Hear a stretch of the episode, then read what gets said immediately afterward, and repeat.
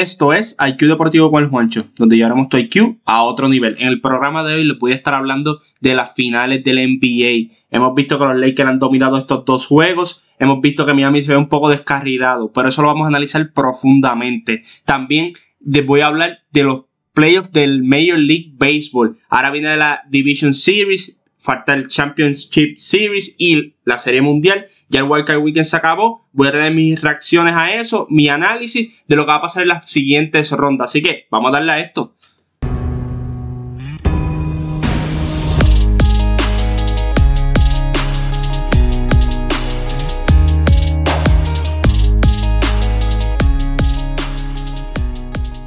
Empezamos rapidito con las finales de la NBA. Miami versus los Lakers ya han jugado dos juegos. Eh, ¿verdad? Los que me han escuchado en la garata saben que yo tenía a Miami por lo menos ganando uno o dos juegos en esta, en esta serie, ¿verdad? En esta final. Como quiera tener a los Lakers ganando, entendía que eran superior, tenían eh, demasiadas piezas, Anthony Davis y LeBron, ¿verdad? Es mucho para lo que es Miami. Pero yo tenía esta serie un poco más competitiva en el sentido de que Miami iba a entrar con intensidad. Lo vimos en el primer juego que careció después de ese, ese run grande que hicieron el primer quarter, que se fueron adelante por 13 puntos eh, Miami careció de esa intensidad en los próximos cuadros. Los Lakers le dieron un tapaboca y Miami nunca pudo eh, recuperarse. Y fue un juego demasiado abierto, 116 a 98. Eh, Van de Valle salió por lesión, Goran Draghi salió por lesión. Este, y ese equipo de Miami nunca se vio que cayó en un ritmo. Tiraron eh, no muy bien de la línea de 3 puntos, 31%. Pero si hablamos de los Lakers, de lo que sí hicieron, pues LeBron James y Anthony Davis se combinaron para 59 puntos. LeBron cogió 13 rebotes, hizo 9 asistencias. Anthony Davis cogió 9 rebotes. Eh, los Lakers tiraron 40% a la línea de 3 puntos. Hubo un momento que los Lakers habían metido 11 triples y solamente habían intentado 20. O sea, los Lakers establecieron la línea de 3 puntos temprano en el partido. Y nosotros sabemos que la burbuja puede decir lo que sea de que los Lakers están tirando un poco mejor, pero los Lakers no son este super equipo de la línea de 3 puntos que tú vas a decir, wow, van a atacar todo el tiempo a la línea de 3 puntos porque son eficientes. No, los Lakers son frío y caliente de la línea de 3 puntos. Y en este juego, pues dominaron en ese aspecto. Tiraron 45% del fin, pero tiraron 40% de la línea de 3 puntos. También los Lakers dominaron las tablas. Una, una, ¿verdad? una exageración en ese aspecto. Y pues Miami nunca se vio en ritmo. Yo pensé que Miami tenía un poco de posibilidad de ganar este juego porque hemos visto que los Lakers han tenido problemas con los primeros juegos de varias series en estos playoffs contra Portland y contra Houston en lo que hacían los ajustes. Pero una vez eh, presentaron el John Paul, que yo vi la cara de LeBron James, yo miré y yo dije, eh, Miami no tiene break hoy. Y es sencillamente no tenían break porque él no, iba a eh, él no iba a dejar que este equipo estableciera el ritmo temprano, que a lo mejor ganaran el primer juego, entonces empezaron las dudas. Anthony Davis la primera final, usted me puede decir lo que quiera, pero LeBron con la experiencia de él tenía que asegurarse que este equipo empezara bien en las finales, aunque sabemos que es el equipo más dominante, pero a veces es bueno empezar arriba y no abajo. Por otra parte, había mencionado la garata también que tenía un poco de preocupación cómo Miami respondería a estar abajo en la serie. Miami nunca ha estado abajo en estos playoffs. En la serie contra, o la primera serie barrieron, segunda serie contra Milwaukee, vinieron a perder el primer juego, que fue el cuarto juego, cuando Giannis sale por lesión.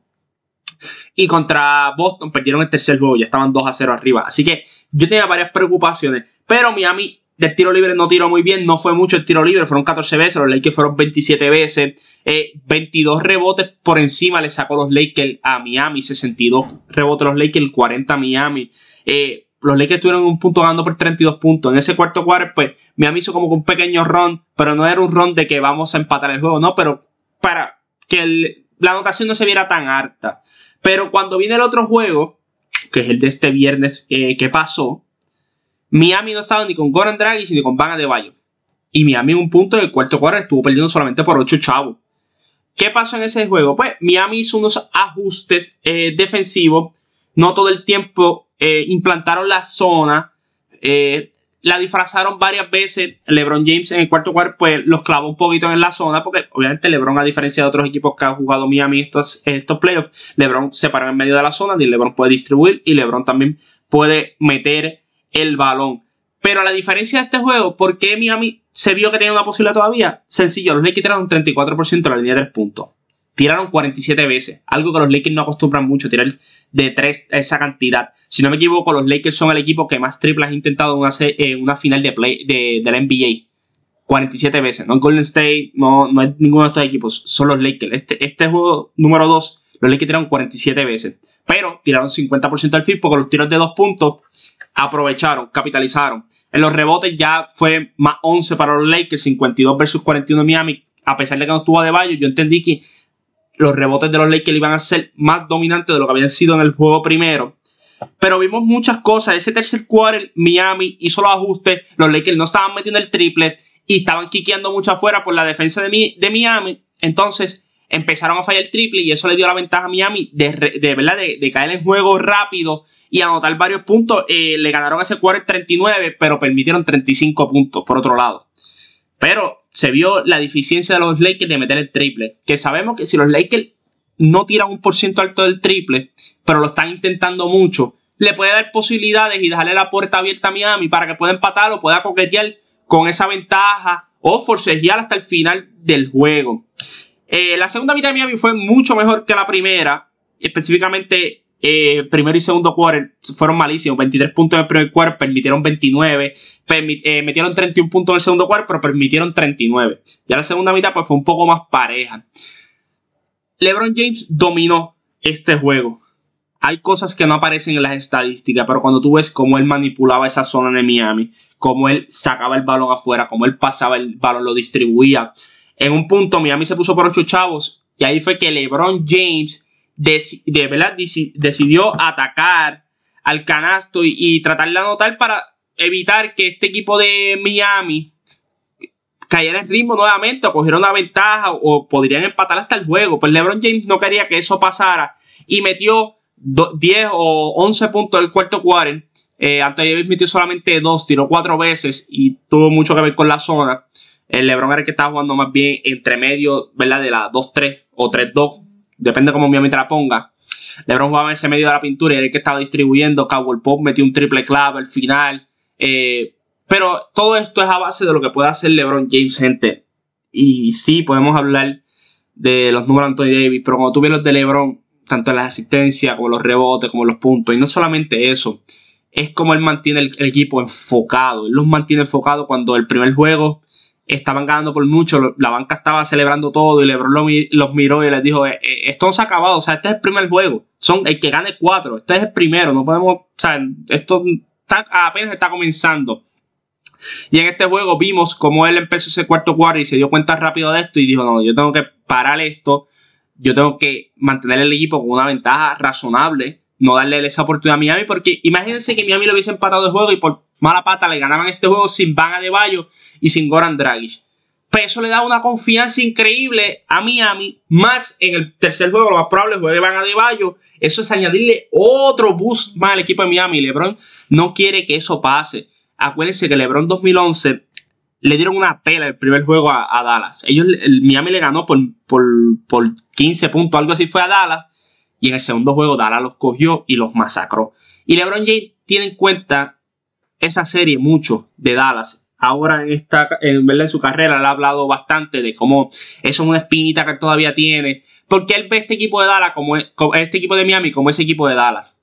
Que es un equipo que muchos decían que no merecen estar ahí, que no tienen el talento, pero un equipo que colectivamente te castigaba y por eso es que LeBron James ha tratado, y ustedes han visto a Anthony Davis en la primera mitad, dominar. LeBron James trata de que Anthony Davis caiga en ritmo rápido. Acuérdense, un hombre grande no cae en ritmo con un point guard. Un point guard, en cualquier momento tú le das el balón y puede crear varias jugadas y ahí coge fuego rápido y calienta.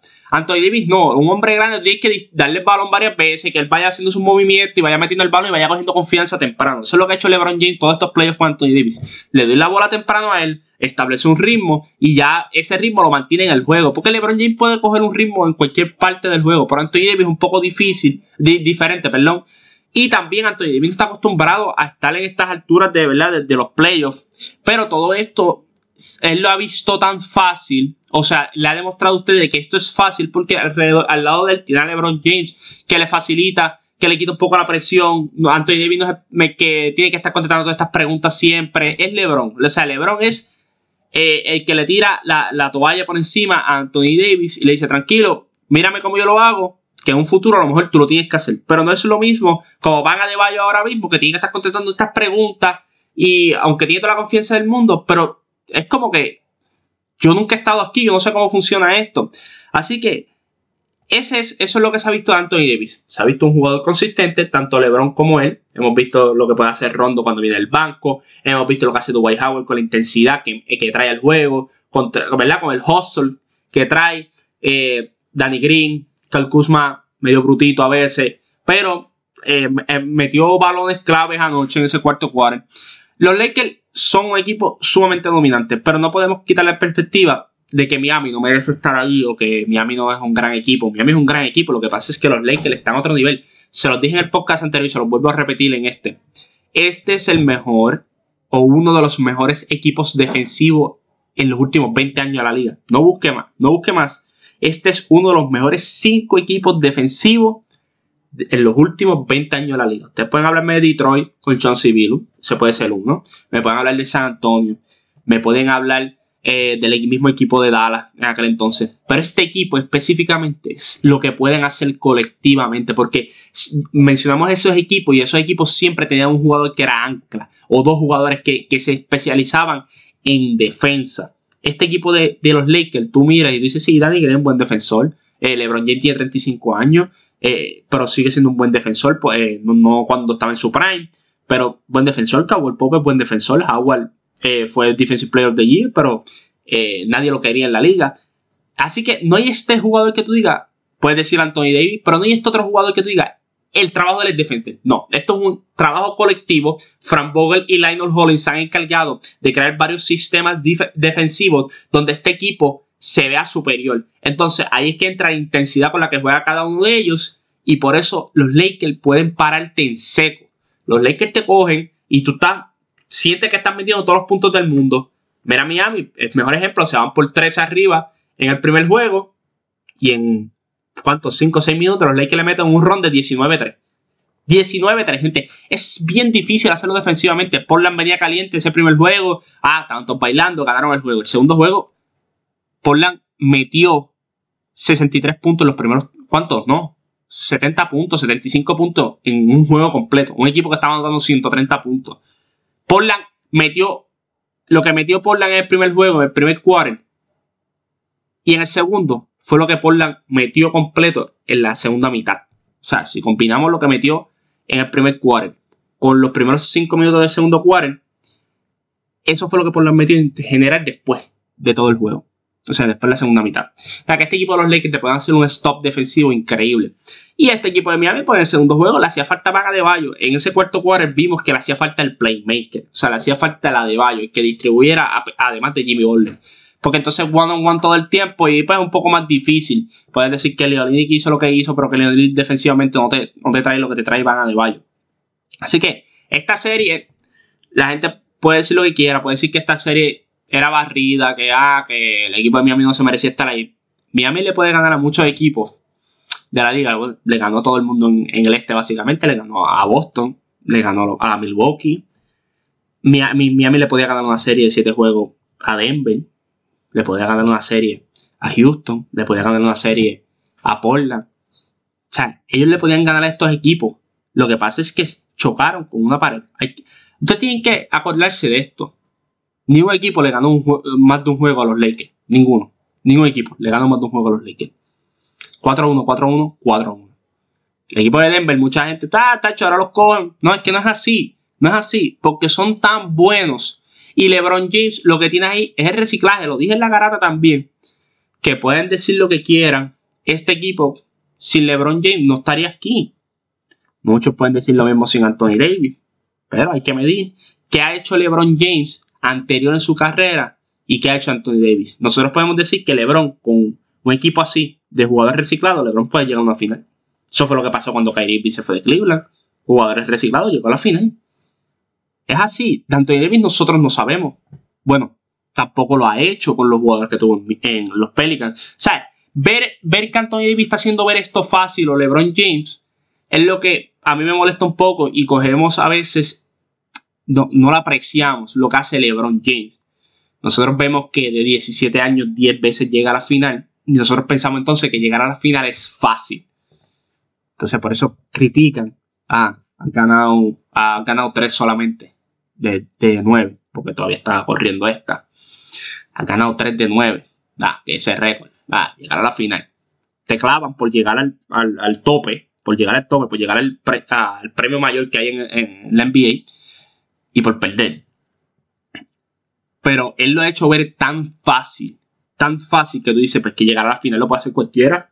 Dominar el este lo podía hacer cualquiera, según la gente, los analistas. LeBron James lo hacía, y, ah, qué fácil es dominar el este. Giannis no lo podía hacer. Es dominante la serie regular, no lo podía hacer, no lo podía hacer en los playoffs. Porque no es sencillo, gente. Porque él lo haga ver sencillo y fácil, no significa que para cualquier otro puede ser fácil. No todo el mundo es LeBron James. Usted lo que tiene que sentar es sentarse y apreciar la grandeza. Hoy nosotros estábamos hablando, ¿verdad? En el, chat de la garata y nos preguntábamos por qué la gente tiene esta cosa con LeBron de que por cualquier cosa le buscamos la falla. Muchas veces yo he puesto a analizar lo mismo y al principio yo decía, pero es que yo no entiendo. Pero mientras va pasando el tiempo y yo veo, yo digo, es lo siguiente, LeBron James, nosotros nos vendieron un LeBron James desde que estaba en high school, que iba a ser lo más grande, que iba a ser mejor que Michael, que iba a ser mejor que Kobe Bryant, y eso a la gente no le gustaba. Esa expectativa, LeBron James tiene unas expectativas increíbles cuando llegó a la liga. Y lo increíble de esto es que la superó. Pero la gente le crearon esa narrativa de que es imposible que un hombre con esas expectativas pueda cumplirla. Por eso fue lo que te crearon. Es imposible un chamaco de high school. Estamos hablando de como que vaya a ser el próximo Michael Jordan, que tenga un tatuaje en la espalda que diga The Chosen que salga en la, la portada de Sport Illustrated como la, la, cosa más la próxima cosa más grande, que Nike le haya dado un contrato de 90 millones antes de pisar una cancha profesional. Todas estas cosas te lo vendieron como que eso es imposible, o sea, no va a llegar a esa expectativa. La gente compró esa narrativa. Y entonces ahora buscan cualquier excusa que, o sea, o cualquier falla de él para decir, ves, que él no podía cumplir esa expectativa, eso era imposible lo que decían de él. Así que es así que yo veo lo, de LeBron James y vamos a llegar a un punto en que, por más que sea de aquí a 20, 30 años, que la gente va a sentar y dice, diablo, qué estúpido yo me vi diciendo que LeBron James fallaba un tiro en el segundo cuadro, fallaba un tiro en el cuarto cuadro. Yo, yo no aprecié la grandeza. Mira si LeBron James ha sido tan consistente en su carrera en NBA, que gracias a él hay gente que tiene trabajo. Hay gente que tiene trabajo en estos programas de, análisis. Hay gente que han hecho su carrera, se han hecho sentir gracias a LeBron James por el hate que le tienen. Es así de sencillo, gente. Así de consistente ha sido LeBron. Le ha dado trabajo y, dinero a unas personas y ha conseguido el éxito él mismo. Pero esas mismas personas que le han ayudado son las que lo critican a él. Y él obviamente los ha ayudado indirectamente, ¿sabes? Pero muchos de estos analistas que vemos ahora y que, y que siguen y que dicen, ah, sí, es verdad lo que dice de LeBron. Eh, han construido su carrera a base del éxito de LeBron. Verlo en qué fallan. Porque es tan difícil tú sentarte y decir, tacho, que LeBron no la tiene. Bien difícil. Pero hay siempre personas que lo van a hacer. Y esas personas, pues, las van a buscar porque, como no es común, las van a buscar y le van a dar el dinero para cada programa. Yo solo digo, eh, ¿verdad? Disfruten, disfruten lo de LeBron. Esta serie de, la final, no creo que se vaya barrido. Yo entiendo todavía que Miami puede ganar un juego, ¿verdad? Siempre y cuando las, pues, las lesiones no, sigan perjudicándolo. Pero yo entiendo que pueden ganar un juego. Pero los Lakers al final del día, o sea, van a terminar ganando este campeonato. Yo lo había dicho ya. Eh, y LeBron James va a ser el MVP de la final, gente. LeBron James va a ser el MVP de la final. No solamente lo que digan los numeritos, no lo que digan las estadísticas. Y lo hemos visto anteriormente con el MVP. Andre Iguodala no tenía mejores números que, que un Draymond Green o un Clay Thompson o con Stephen Curry en aquella final.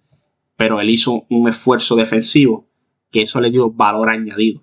Y pues LeBron James hace muchas cosas en este equipo que es el valor añadido. LeBron James es el motor, es el carro, es el fabricante, es todo de este equipo. Este equipo basta donde LeBron lo lleve. Tienen a Anthony Davis, que es un alivio, pero no significa que, que, que LeBron James, porque no esté promediando 30, como Anthony Davis no significa que LeBron James es menos en este equipo. LeBron James, acuérdate, es el que crea la ofensiva, es el que mantiene este equipo enfocado, es el jugador de más experiencia, es el jugador que cuando un juego se está pegando en cuarto cuarto de final, dijo, dame el balón, que este juego no podemos dejar lo que se pegue. Eso es LeBron James, y ese es el balón añadido. Ahora pasamos a Major League Baseball. Y quiero hablar de, de, mi bracket. Todos los, todas las personas que me siguen en las redes, en el Guancho PR, puedan haber visto mi bracket porque yo lo subí eh, para que sepan, antes de que empezaran los playoffs y no hubiese después, ah, Juancho, pero es fácil decirlo ahora porque pues estás viendo los juegos, ¿no? Yo lo tengo de, antemano, lo, hice. Eh, me guayé, Eh, no puedo tapar el cielo con una mano. Me, guayé. Yo pensé que Minnesota le ganaba a los Astros. Los Astros no estaban bateando. No analicé un aspecto, una táctica que, podía haber, que podía utilizado Steve Baker y que sí lo utilizó. Yo sigo diciendo los Astros no tienen bullpen. El mismo dirigente no confía en su bullpen. Pero Steve Baker usó una estrategia que tengo que aplaudírsela, que fue bastante eficiente y que pues le dio la victoria de esta serie. Él utilizó cuatro lanzadores. Y de los cuatro lanzadores que utilizó, los cuatro son iniciales. Ninguno era del bullpen. Solamente en el, juego de, ganar, en la novena entrada, tiró a Presley. Pero Javier, Valdés, Krenky y Urquidi son cuatro iniciales. Cuatro iniciales. Es una serie corta. Dijo, yo no voy a usarlas a todos. Pues los divido. Krenky y Valdés en el primer juego. Javier, eh, y Valdés y terminó con Presley si era necesario. Él tiró a Presley por lo que era. Y estos cuatro inicialistas se vieron espectacular y dominaron esta serie a Minnesota, que pues, es un desastre en los playoffs. Eh, yo pensé que esa racha iba a terminar, 19 juegos corridos perdidos en los playoffs. Yo pensé que iba a terminar en esta serie por el bullpen, pero los Astros tampoco es que están bateando otro nivel. Esta serie ganaron en cuestión del bate por Carlos Correa y, Michael Brantley. Michael Brantley todo el año ha estado bateando. Carlos Correa ha, estado jugando bastante bien. Al final del año tuvo un slump, pero había jugado, empezó caliente toda la temporada y estuvo caliente hasta casi final, ¿verdad? Sin quitarle el slump que tuvo al final. Pero Michael Brantley es sumamente consistente, toda su carrera lo ha sido, cuando, ¿verdad? Si quitamos las lesiones. Eh, batea siempre, es bien inteligente en la caja. Y Carlos Correa, sencillamente, gente, tiene todos los récords habido y por haber de, los playoffs de, los Astros. Carlos Correa, jorrones, carrera empujada. Está ahí, está está en el top 3 o está primero en todo. Es un jugador que le encanta la postemporada, cuando las luces brillan, él sale siempre. Pero una serie ahora que irán contra Oakland, que yo tenía a Oakland ganando a los White Sox en tres juegos, así mismo pasó. Springer, Breckman, Uriel y el Tube tienen que batir. Tienen que batir. Tú no puedes irte en coca, básicamente, en esta, eh, en esta serie, porque Dusty Baker utiliza esa estrategia de los cuatro inicialistas, se le va a hacer bien difícil. Es una serie de 5-3 ahora, no es de 2-3, de 3-2. Es una serie bastante complicada. Yo, tenía, yo tengo a Oakland ganando como quiera la serie. Lo tenía ganándose a Minnesota como quiera. Pero los tengo ganando por el simple hecho de que Oakland tiene un bullpen increíble. Eh, tiene unos brazos increíbles también. Eh, tiene un starting pitching bastante bueno. Pero este starting pitching es como el de Kansas City cuando ganó la serie mundial que lo que le piden son 5 o 6 entradas. Como mucho es más. Yo te diría más 5 entradas lo que te pedimos. De la sexta para adelante, eso es el bullpen. Y tienen una ofensiva bastante buena, más consistente que la de los Astros este año. Eh, tú puedes decir la estadística de que los Astros han anotado más carreras que, Oakland, pero es la cuestión de batear oportuno. Es la cuestión de jugar el small ball. Y eso, esos son los Athletics. Los Athletics te van a jugar small ball, te llega un hombre a primera, te van a tocar, te van a mandar a, a, robarte la base. Eso es lo que va a jugar Oakland. Defensivamente son sólidos y van a jugar el small ball. Ellos van a hacer bate, ellos van a utilizar el, bate y va a ser oportuno. Y el bullpen es elite, gente. Es elite el bullpen de ellos.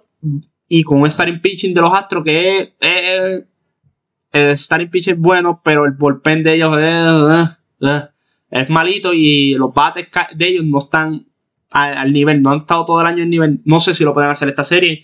El béisbol es impredecible, a lo mejor el Altuve viene batiendo increíble, como también puede seguir soqueando, y lo mismo por Bregman y lo mismo por Springer. Yo tenía ganas de ganar solo los White Sox, por lo que dije, por el bullpen y por el bate. Eh, los White Sox tenían a Yolito, y yo entendía que ellos no iban a tirar a base ese primer juego contra Yolito, y eso fue lo que hicieron, no lo tiraron ese primer juego para...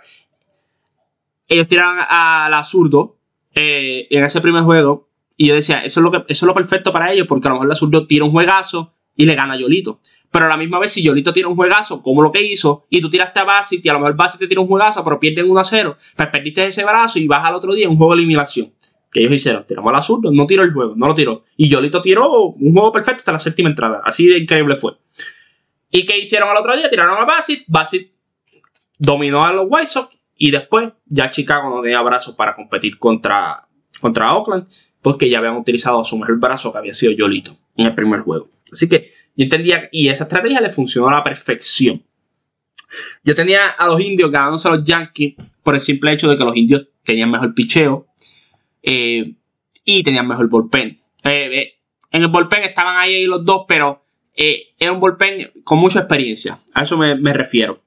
Pero los Yankees pidieron bateando caliente, cogieron a Bieber, le dieron, los saltaron a palo. a Gary Cole le dieron, le, metieron tres carreras, si no me equivoco. Que eso fue algo que yo esperaba, pero yo no esperaba que a Bieber le metieran siete.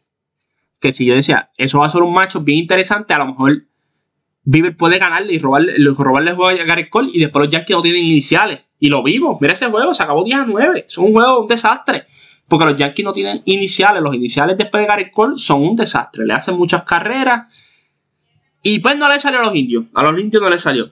Tampa Bay lo tenía barriendo esa serie. Tampa no, no va a dar mucho detalle. Tampa es superior. Era superior a los Toronto Blue Jays, bullpen, bateo, defensa, todo. Era superior. Los, Blue Jays son sumamente un equipo joven. Todavía no tienen los brazos para competir a este nivel. Pero llegaron hasta ahí. Es un buen paso para esos jóvenes adquirir un poco de experiencia de lo que es los playoffs. Ahora bien, independientemente fuese los Yankees o los indios, yo tenía a, Tampa Bay pasando. Los tengo pasando 3 a 1. Y volvemos, lo mismo. Gareth Cole te puede tirar un juego que puede ser esa victoria que le dio a los Yankees. Pero Blaisnell, Tyler Glasnow, Charlie Morton y el bullpen de, los, de los Rays es sumamente dominante. Es sumamente dominante. Y por otro lado, tienes el bate de Brandon Lowe, tienes Austin Meadows, tienes a estos jugadores que también juegan oportuno. Los Tampa Bay Rays juegan oportuno, no cometen errores. Si te van a robar la base, se la roban. Pero todo es calculado. Todo es calculado con este equipo. Y los iniciales de los Yankees, volvemos, tengo muchas dudas con ellos. Yo no creo que ellos puedan tirar un juegazo. No confío en Hub, no confío en Montgomery, no confío en ninguno de ellos, no confío en ninguno de ellos que puedan dar el calibre de, ¿verdad? Para competir con este equipo de Tampa que les dio problemas toda la serie regular por lo mismo. Ganaron la división también. O sea, Tampa tiene los brazos para competir contra esta ofensiva de los Yankees. Tiene los brazos. Blaisner siempre picha bien con ellos y Tyler Glasnow siempre picha bien con ellos. Cole te puede tirar un juegazo, pero si tiene que jugar contra Blaisner y Blaisner te tira un juegazo también, a lo mejor ese juego lo pierde cerrado. Así que va a ser bien interesante ver esta serie. Tengo los Reyes ganando 3 a 1 y pasando a la American League Championship Series contra los Atléticos. Esos juegos los estaremos analizando más, ¿verdad? con más detalle en las próximas semanas, mientras vayan pasando estos, eh, estos juegos de la, de la Division Series. Pasamos a la Liga Nacional ahora. Tenía los Dodgers rápido, barriendo a Milwaukee, eran superior. Eran superior, punto. Eran superior, lo tenían todo. Eh, tenía San Diego barriendo a San Luis. Pero San Luis, la experiencia, les dio ese juego. Pero después la ofensiva de, de San Diego era demasiado para San Luis. Y también eh, no se sabía si los brazos de San Diego iban a estar. Lamet y Clevinger no estuvieron. Eso fue una baja. Eh, este equipo de los padres con esos dos brazos son peligrosos. Pero Clevinger todavía no se sabe qué va a pasar y Lamet tampoco. Es, una baja grande para San Diego en la próxima ronda que es contra los Dodgers. Y diciendo que es contra los Dodgers, yo la tengo 3 a 2 esta serie. Pero la tenía 3 a 2 por lo de los brazos. Lamet y Clevinger contra Kershaw y Bueller y va a ser un, un matchup interesante. Se podían dividir uno y uno ahí. Pero si no están esos brazos, es un poco difícil. Porque esos son los, jugadores que estaban tirando bien. Son los lanzadores en los que ellos apostaron. Eh, Clevinger lo trajeron de los indios. Ya tenía bastante experiencia en playoffs. Para que tuviesen este momento. Eh, pero como quiera le dio un 3 a 2 a los Dodgers. Y sencillamente es porque los padres tienen una alineación increíble. Fernando Tati es un fenómeno, gente. Fernando Tati es un fenómeno. Por eso me molesta cada vez que hablan de Gleyber Torres. Sí, sí, Gleyber Torres está, chévere. Pero Fernando Tati está a otro nivel. Es lo que puede hacer.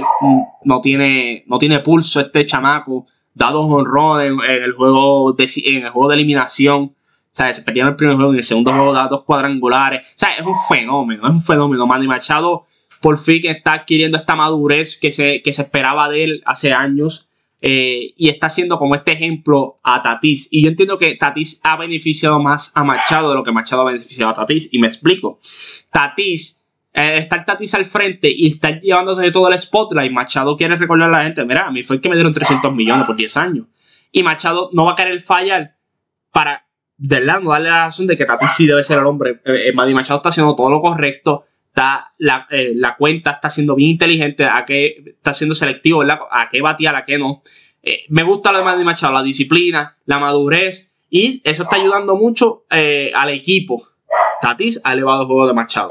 Es increíble ver estos dos, estos dos jugadores batiendo 2 y 3, todo 3 y 4, como los pongo en la, en la alineación. Los Dodgers, este equipo es bien diferente a los Dodgers de años anteriores. Y es el simple hecho de que tienen una alineación definida. Ya tú sabes quién va a jugar segunda base, ya tú sabes quién va a jugar primera base, ya tú sabes quién va a jugar right field, center field. Tú sabes todas estas posiciones, ya se sabe quién va a jugar. Podemos hablar, ¿verdad?, de todo el Cybermetrics y de que Dave Robert hacía la alineación con la computadora, lo que, todavía hace. Pero es bien difícil ahora tú decirle, mira, Betts, hoy no juega porque el tipo es zurdo y tú no bateas bien con los zurdos. No, eso no va a pasar hay muchos jugadores que ya saben que van a jugar todos los días. Eso no pasaba en años anteriores. David Roberts vacilaba mucho con su alineación. Que si hoy no batea Puig, que si hoy no batea Muncy. No, ya eso no pasa. Y eso le ha dado estabilidad al equipo de, y le ha dado beneficio. Por ejemplo, Corey Seager.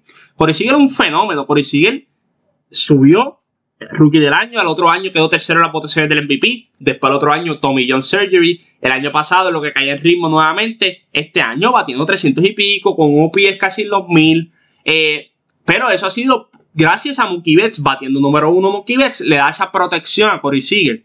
Años anteriores. A lo mejor Chris Taylor bateaba primero. A lo mejor Muncy bateaba primero. A lo mejor Turner bateaba primero. Sí, porque así era que Dave Robert utilizaba su alineación. Así que hay jugadores que le han dado estabilidad Justin Turner batea, siempre va promedio, Cody Seager, eh, Mookie Betts. Bellinger está batiendo séptimo, gente. No ha tenido una temporada buena. Yo no soy el, el super fanático de Bellinger. Yo siempre he dicho que él podrá tener una serie regular buena, pero cuando llega a los playoffs es un problema. Y no es cuando llega a los playoffs, es cuando ya está llegando septiembre, agosto y septiembre, siempre se enfría. Es como que si deja toda la gasolina en los primeros meses y no, o sea, no está al nivel de Maitrao, no está al nivel de, estos jugadores como Mookie Betts, de, de Christian Yelich, que te lo quieren vender como que si él está allá arriba, no, no está allá arriba, porque esos jugadores cuando llegan los playoffs, y Maitrao, ¿verdad? Las oportunidades que ha tenido en los playoffs, eh, ha brillado, y Maitrao siempre en septiembre brilla.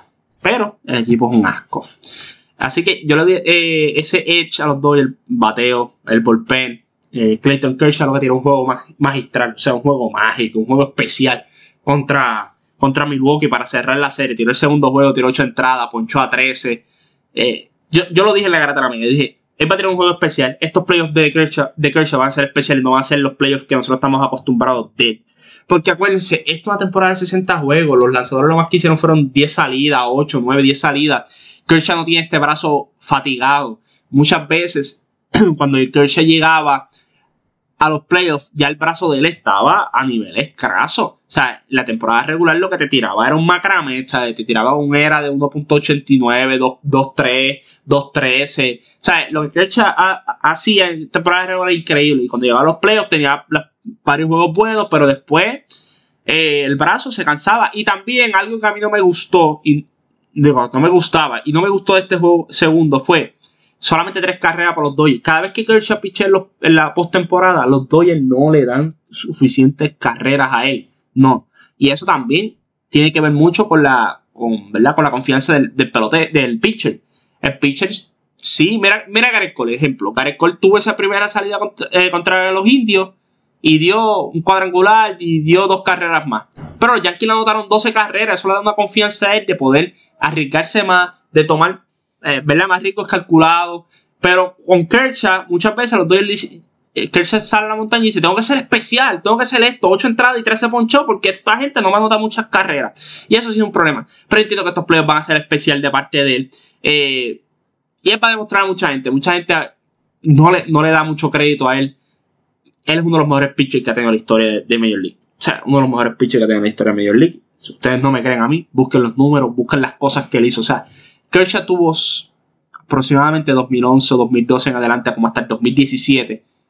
Eh, lo que él hizo en esos años, olvídese de Jacobo de Grom, o sea, de Jacob de Grom, olvídese de Matt Scherzer, de Justin Verlander. Lo que Kershaw hizo es, estos pitchers están en, el planeta Tierra. Kershaw estaba en Júpiter, eh, allá, en, Urano. Él estaba fuera de esta galaxia. O sea, él estaba a otro nivel. Tengo estoy ganando Bueller, Urias, Dustin Mays, eh, Kershaw, son muchos brazos para, esta ofensiva de los padres y brazos consistentes. Chicago y Marlin. Tenía Chicago ganando porque yo tenía que la experiencia un poco en playoffs. Los Marlins, ¿sabes? No, no llegan casi nunca, pero cuando llegan ganan. Eh, pero yo decía, la experiencia de los, de, los Cubs, los brazos han estado bastante bien. Eh, los Marlins tenían picheo. Yo sabía que los Marlins tenían picheo, pero yo decía, pero lo mismo puede pasar en el lado ofensivo. Le puede pasar que tengan todo el picheo del mundo, pero si no batean. Y pues fueron oportunos con sus eh, turnos al bate, barrieron a los Cops. Eh, los Cops, pues, un desastre en el lado ofensivo, no, no, no, no, fueron tan productivos como yo pensé que iban a ser. ahí pasaron los Marlins. Cincinnati y Atlanta. Tenía Cincinnati ganando porque cuando tú miras la alineación y la consistencia de esa rotación de los Reds, tienes el primer juego a Trevor Bauer. Trevor Bauer está en la competencia para el Sayón. Tienes a Luis Castillo, excelente lanzador. Número uno en cualquier otro equipo, en este equipo es número dos. Y Sonny Gray, sumamente consistente. Todo el mundo va a decir, ah, los Yankees, sí, es que los Yankees fue otra cosa, pero desde que llegó a Cincinnati ha sido una, una aberración. Tenía esos tres lanzadores y decía, e, e, eso es demasiado para un equipo de Atlanta de que sí, tiene ofensiva, pero sus brazos son jóvenes y no tienen mucha experiencia. Eh, la baja de Mike Soroka fue increíble. O sea, fue bien dura para ellos. Eh, pues porque yo decía, tú tienes a Mike Soroka y después le tiran miras a Max Fry, que lo más probable es Fry gane el, Sayón. Y lo vimos en ese primer juego. Tres entradas.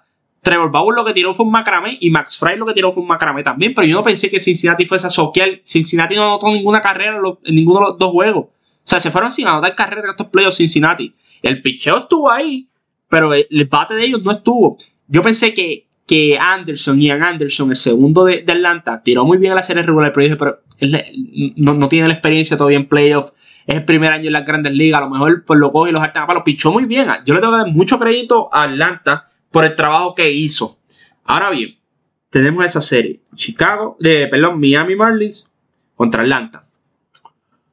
Hemos visto lo que los dos pueden hacer en el lado del picheo y del bullpen. Son increíbles el trabajo que han hecho los dos.